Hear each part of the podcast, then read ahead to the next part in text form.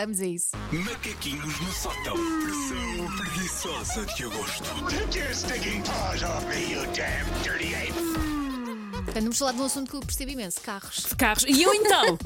não, mas é uma coisa que é. Tu alguma vez deste nome ao teu carro? Não. Aquelas pessoas que têm um nome, uma alcunha. Sim, mas há pessoas que dão consoante a matrícula. Consoante a matrícula, exatamente.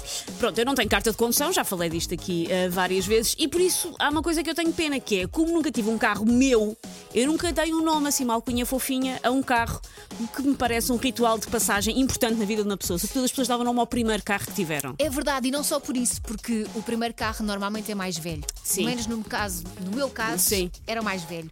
E então muitas vezes eu rezava para ele não me deixar mal. Então eu falava com ele, por favor, não Obviamente. parte agora. Ou seja, devias-lhe ter dado um nome, para Claro. ser mais. Até pro- depois eu não sabia fazer o ponto de embreagem muito bem, então às vezes. E acho que isso também precipitou a sua morte mais cedo, suspeito.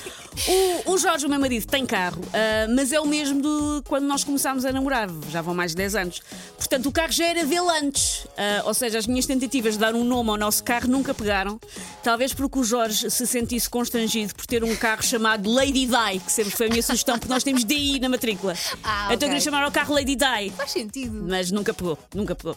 Dar nome ao carro tem tanta importância como dar nome a um animal de estimação ou até a um filho. Porquê? Porque diz muito sobre nós.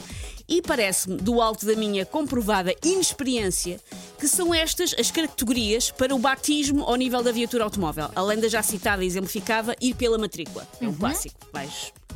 Ahm, o primeiro é o tipo Chihuahua, que é dá-se nome ao carro como se estivesse a dar nome a um cão de pequeno porte.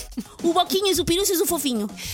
Porque se calhar os próprios carros têm assim uma aura mais pequenina, Sim, não é? ou mais frágil, lá está, porque já passaram por muito. Sim. O, a segunda categoria é o amigo imaginário, que é quem dá nome de pessoa, como Helder, Walter, Braulio. É ótimo para quem quer ter um amante, porque permite o quê? Dar o mesmo nome ao carro e assim evitar possíveis confusões. Tipo, ah, chamei-te Rodolfo Daniel, é porque era o nome do meu Twingo, não é nada um instrutor de Pilates, era o nome do meu primeiro Twingo. Isso pode ser que dê. Isto lembra-me uma vez que eu estava num café, não tem nada a ver, mas vou fazer esta parte à mesma. Uma vez que eu estava num café e vi um senhor eh, a conversar com outro senhor noutra mesa e a congratular-se que tinha arranjado uma amante com o mesmo nome que a mulher e que dava imenso jeito. Era Laura já agora, Lauras do país, tenham cuidado. E que estava a congratular-se porque dava imenso jeito, porque a amante tinha o mesmo nome e assim não havia. Sim, foi inteligente da parte. Não havia trocas possíveis, bem. A outra categoria para dar nome a um carro é o Viking.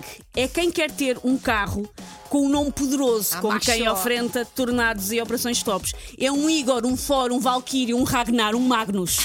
Magnus. Tem ainda mais graça se depois o carro for um Papa Reformas. É pá, sim. Pa- Um Papa Reformas chamado Ragnar. Tinha estilo. E por último, é o das características. Por exemplo, pega no número do carro para lhe chamar Marlinho ou Pikachu. Ou então pega no facto de lhe faltar sempre uma jante para lhe chamar Camões. Arranja assim umas coisas que tenham a ver com o look do carro. Pronto, fica a dica. Não sei se tem eh, nome eh, para o seu carro, se está a pensar em arranjar o nome. Eh, se precisar de ajuda, manda uma fotografia do seu carro e nós e nós batizamos aqui em direto. É isso mesmo.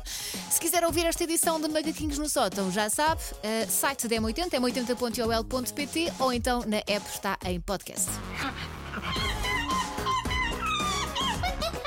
Take your stinking paws off me, you damn dirty ape! Macaquinhos no sótão.